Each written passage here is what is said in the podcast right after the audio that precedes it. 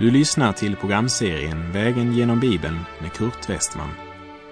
Programmet produceras av Norea Radio Sverige. Vi befinner oss nu i brevet till Judas. Slå gärna upp din bibel och följ med.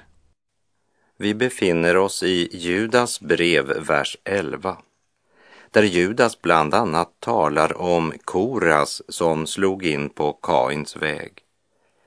Och innan vi fortsätter vår vandring vill jag bara påminna om Paulus ord i Romarbrevet 15, vers 4. Ty allt som tidigare har skrivits är skrivet till vår undervisning för att vi genom den uthållighet och tröst som skrifterna ger skall bevara vårt hopp. Allt i den heliga skrift är skrivet i din och min undervisning, även Judas brev. Och Judas säger att lösningen på andlig torka, det är inte att följa Koras. För genom Koras så spyr ormen från lustgården ut sitt gift i det heligas gemenskap under sken av befrielse och förnyelse förför Koras cirka 250 av Guds folk till undergång. Kamouflerat under det andliga sken att Kora ska hjälpa alla i församlingen att bli andligare. Är det inte det vi behöver då? Att bli andligare? Ja, det är nog ofta sanningen om oss. Men vägen dit går inte där Koras säger att den går. Därför ska vi lyssna till Gud och inte till övermodiga män som Koras. För Guds ord säger att det är Kains väg och att den vägen leder till undergång och inte till förnyelse. Ve dem, de har slagit in på Kains väg. De har mot betalning störtat sig i Bileams villfarelse. De har gjort uppror som Kora och gått under. Låt oss lägga märke till vart Koras går med sina tankar. Kommer han inför Herrens ansikte för att i stillhet söka visshet om dessa tankar verkligen kommer från Gud eller om det bara är hans egna tankar. Nej, Koras har redan kommit så långt på Kains väg att han vet att felet ligger hos de andra. Hade de bara varit annorlunda så hade det också varit helt annorlunda med vår församling. Men det var ju inte bara Koras som hade slagit in på den här vägen. Han drog många med sig, bland annat Datan och Abiram, Eliabs söner. Och nu ska vi repetera vad de gjorde när Mose sände bud efter dem. Jag citerar fjärde Mosebok kapitel 16, verserna 12 till och med 14. Mose sände bud efter Datan och Abiram, Eliabs söner. Men det sade, vi kommer inte. Är det inte nog att du har fört oss hit upp från ett land som flödar av mjölk och honung för att låta oss dö i öknen? Nu vill du också upphöja dig till Herre över oss. Du har sannerligen inte fört oss in i ett land som flödar av mjölk och honung, eller gett oss åkrar och vingårdar till arvedel. Vill du sticka ut ögonen på dessa människor? Nej, vi kommer inte. Det som dessa Koras efterföljare säger till Mose, det är mycket avslöjande för den inställning som intar det Guds barn som slagit in på Kains väg. Man vill veta vad man tjänar på det. Vad kan jag vinna? Och där korset i Kristi efterföljelse predikas säger man, vi vill inte komma, Vi lyssnar inte till sådana budskap. Liksom Datam och Abirams ord avslöjar att det är köttgrytorna i Egypten som fyller deras tankar och hjärtan så avslöjar Koras efterföljare idag sin kärlek till världen genom sina hållningar. Lägg nu märke till vad Datam och Abiram säger. Du har fört oss ut. Du, det vill säga, de ser inte att det var Gud som genom blodet från ett felfritt lamm förlossat dem och fört dem ut. De ser inte Gud, bara Guds tjänare. Och hör vad de säger om landet där de varit trälar. Ett land som flödar av mjölk och honung. Mose var bara det redskap Gud använde för att föra sitt folk ut ur nöden och träldomen. Men Koras efterföljare ser inte Egypten som ett träldomsland utan som ett land som flödar av mjölk och honung. Det vill säga, de ser på syndens träldom som Gud ser på löfteslandet. Koras och hans hop tillhörde alla Guds egendomsfolk. De var med på vandringen mot Kanans land, löfteslandet. De hade en plats i gemenskapen, så till det yttre var det inget som skilde. De gick ju samma väg som alla de andra. De deltog i gudstjänsten. De eh, var med, som man brukar säga. Men med hjärtat, det inre livet, hade det hänt något. Man levde inte inför Herrens ansikte. Det var inte det personliga förhållandet till Gud som präglade deras hjärtan. Den dagliga kontakten med Gud var bruten. Man var bara med. Och detta budskap är högaktuellt idag. Det är så många som en gång sa sitt ja till Herren och kom med bland de utvalda skara. De står inskrivna som medlemmar i våra olika kyrkor och samfund. De deltar i verksamheten, kommer till mötena, men likt Koras hop står deras hjärtan och längtan till synden. De kallar kristenlivet för en ökenvandring och de ser alla brister hos pastorn och sina trossyskon.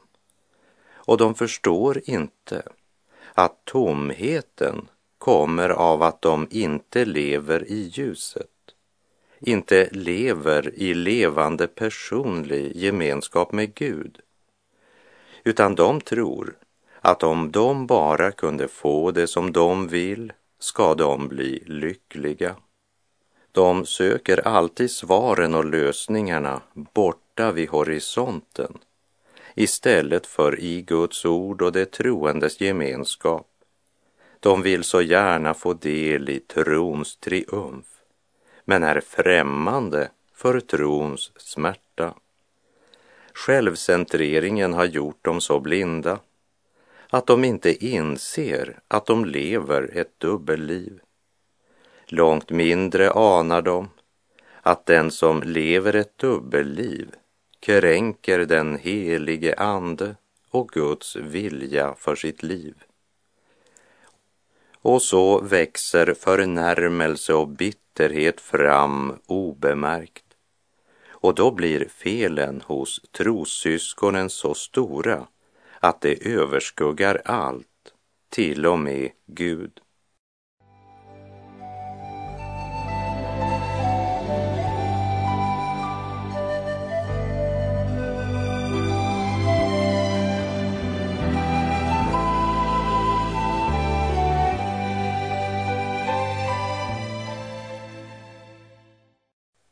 Hör vad de anklagar Mose för. Fjärde Mosebok 16, vers 14. Du har sannerligen inte fört oss in i ett land som flödar av mjölk och honung eller gett oss åkrar och vingårdar till arvedel. Tänk dig in i Moses situation. Några kapitel tidigare i fjärde Mosebok berättas om hur Mose sände ut spejare för att få en rapport om förhållandena i kanan. Och spejarna kommer tillbaka och säger, det flyter verkligen av mjölk och honung. Men så tillägger de, men vi kan inte dra upp mot detta folk, för de är för starka för oss. Gud hade lovat och sagt att han skulle strida för dem. Han skulle ge dem Kanans land till arvedel. Men folket räknade inte med Gud. Man räknade bara med sin egen styrka. De är för starka för oss. Guds marschorder var Gå och inta kanan, jag skall vara med er. Men man var inte så noga med vad Gud hade sagt.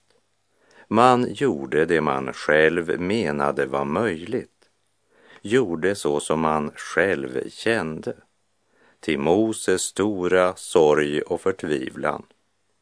Och Herren säger då till Israels folk, fjärde Mosebok 14, vers 34.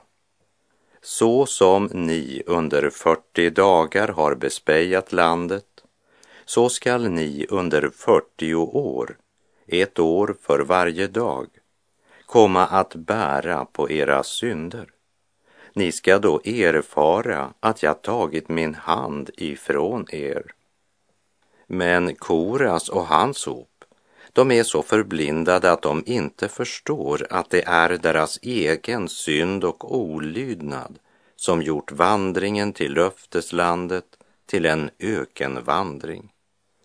De är, så att säga, mera upptagna av att så fort som möjligt finna en smärtfri väg ut ur dilemmat än av att få veta sanningen om varför man har hamnat där.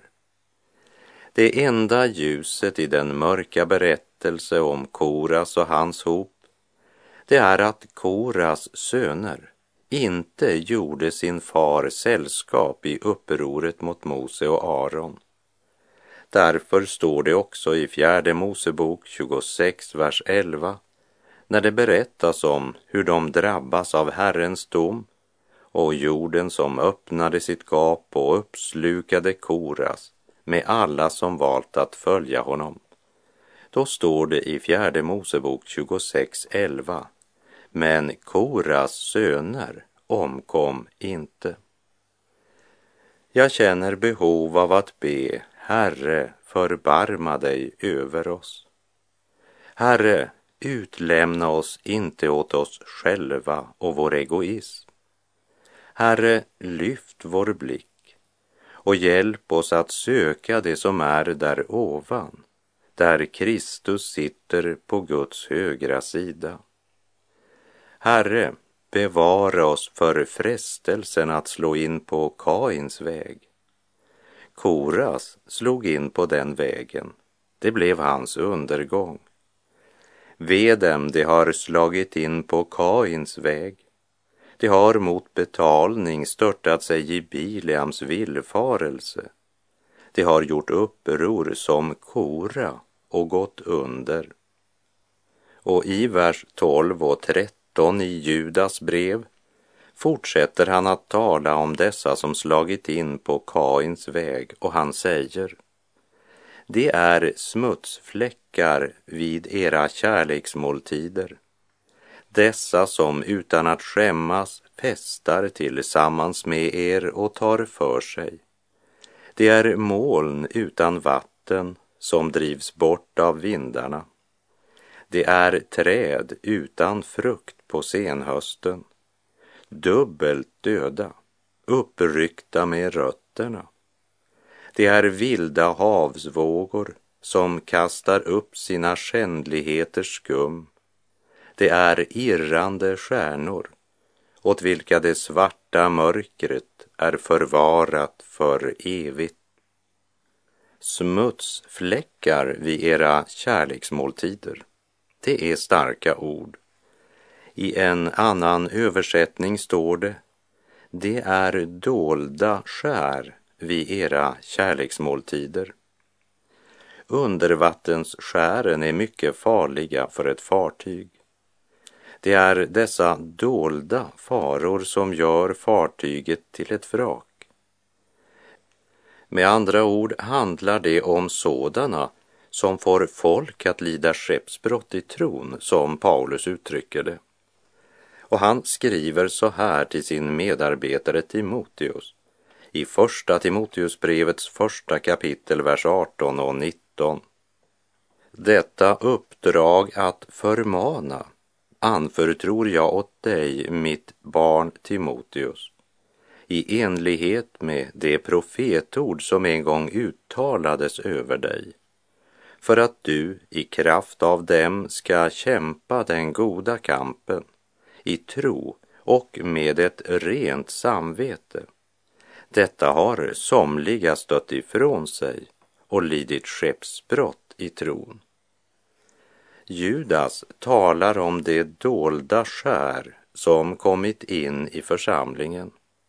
Dessa smutsfläckar, som han säger, som utan att skämmas festar tillsammans med er och tar för sig dessa kärleksmåltider eller kärleksfester som hölls i den kristna församlingens första tid innan man firade nattvard. Det var en gemenskap där det troende tog med sig mat och hade en måltid tillsammans. De fattiga hade inte möjlighet att ta med sig så mycket. Men det var en tid då man delade det man hade. Men så kom dessa villolärare som hade stor aptit. Utan tanke på andra tog de för sig frikostigt och det sägs inget om de själva hade något med sig eller inte.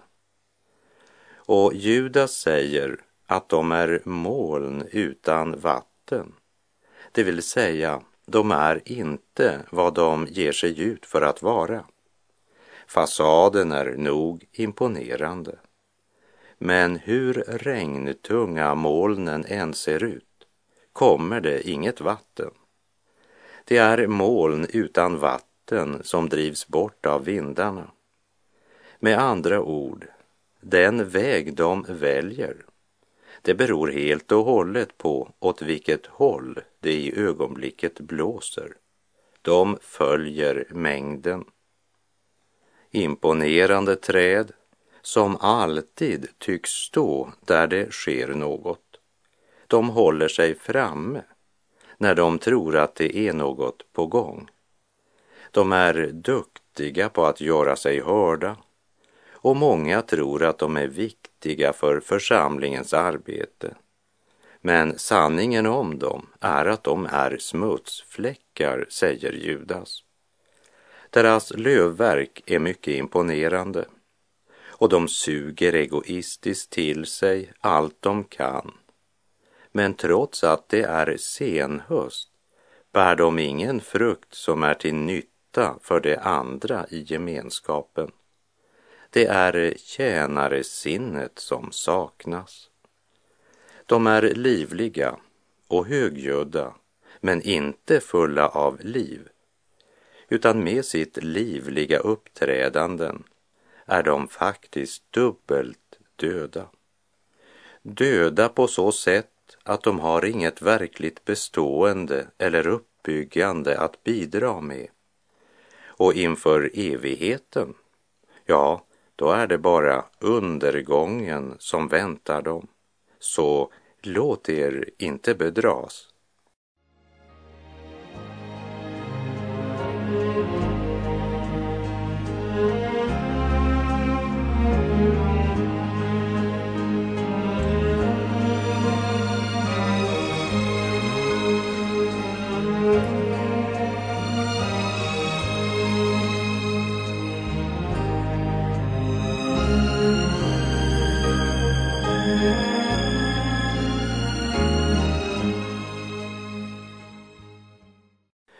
Mycket av det som imponerar här i världen är i Herrens ögon bara smutsfläckar.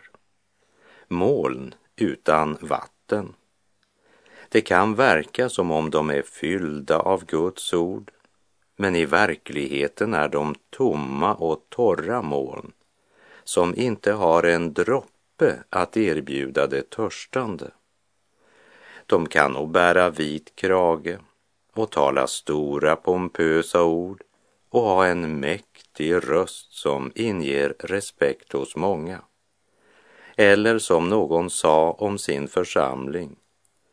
Där sitter fåren och blickar hungrigt mot talarstolen, men det är ingen som ger dem mat. Det är träd utan frukt på senhösten, dubbelt döda, uppryckta med rötterna. När Herren Jesus undervisade och varnade för falska lärare sa han, på deras frukt ska ni känna igen dem, som det står i Matteus 7, vers 16. Judas säger att dessa falska lärare bar ingen frukt. De var dubbelt döda, uppryckta med rötterna. Och med uppryckta rötter kan det bara sluta på ett sätt. De vissnar och dör.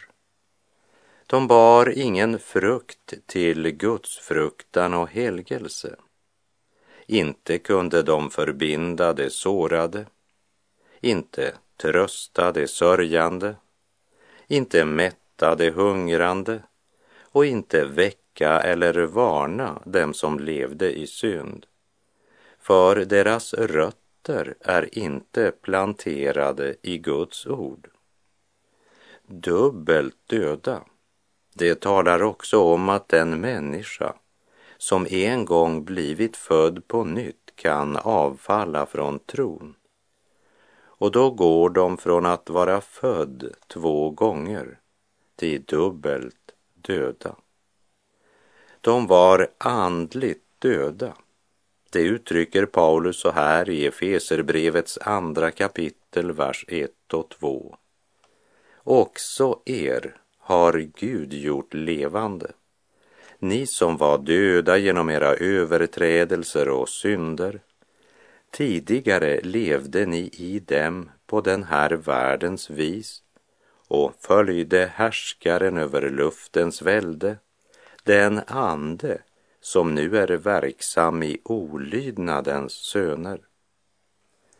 Den ande som nu är verksam i olydnadens söner, det vill säga verksam i den värld som lever utan Gud och verksam hos de bekännare som slagit in på Kains väg. Det är vilda havsvågor som kastar upp sina skändligheters skum. Det är irrande stjärnor åt vilka det svarta mörkret är förvarat för evigt. Först talade han om att de var som moln som fördes hit och dit av vinden. Sådana som kikar lite i tidningarnas nyhetssidor för att hitta något aktuellt att tala om på söndag förmiddag. Eller också är det något de har sett på tv. Men nu tillägger Judas att de är som vilda havsvågor. De kan inte stå stilla i predikstolen utan springer hela tiden fram och tillbaka och skriker ut sitt budskap. Drivna av rastlöshetens passion säger de sig förkunna kraft och frihet, men fridens väg känner de inte. Paulus beskriver det så här i Romarbrevet 3, vers 16 och 17. Förödelse och elände råder på deras vägar och fridens väg känner de inte. De har inte Guds fruktan inför sina ögon. det är irrande stjärnor, säger Judas. Irrande stjärnor är stjärnor som bara irrar omkring i rymden. De följer inga lagar, ingen bestämd kurs, bara irrar omkring. Alltid i rörelse, men inte under Guds ledning. För de har inte Guds fruktan för sina ögon. Och så kommer den tragiska och mycket allvarliga avslutningen som sammanfattar dessa falska lärare. Det är irrande stjärnor åt vilka det svarta mörkret är förvarat för evigt. När vi läser de orden av Herrens apostel Judas så förstår vi varför han började talet om dessa med ett verop. Ve dem, de har slagit in på Kains väg, gjort uppror som Kora och gått under. O syndare, var har du din tillflykt? Och vad vill du göra idag? Du lever för rikdom och ära, är offer för världens bedrag. Men tänk på din själ som så fattig ska vandra den eviga stig. När stoftet försvinner i graven är glädjen i världen förbi. Vad gagnar din jordiska rikdom och skatt när själen går in i den eviga natt? Eller som Jesus själv uttrycker det i Markus 8, vers 36. Vad hjälper det en människa att hon vinner hela världen men förlorar sin själ? Klippa du som brast för mig, låt mig gömma mig i dig. Vattnet, blodet som går fram från din sida, o Guds lam, blive mig en dubbel bot emot synd och lagens hot. Vid vart flyktigt andetag och när jag skall dö en dag, när till okänt land jag går, när inför din dom jag står, klippa du som brast för mig, låt mig gömma mig i dig. Och med det så är vår tid ute för den här gången. Och jag säger på återhörande om du vill och om Herren ger oss båda en ny nådedag. Säg till Herren, döm mitt hjärta här i tiden innan världen döms av dig och när tiden är förliden i ditt domslut fria mig. Herren vare med dig. Må hans välsignelse vila över dig. Gud är god.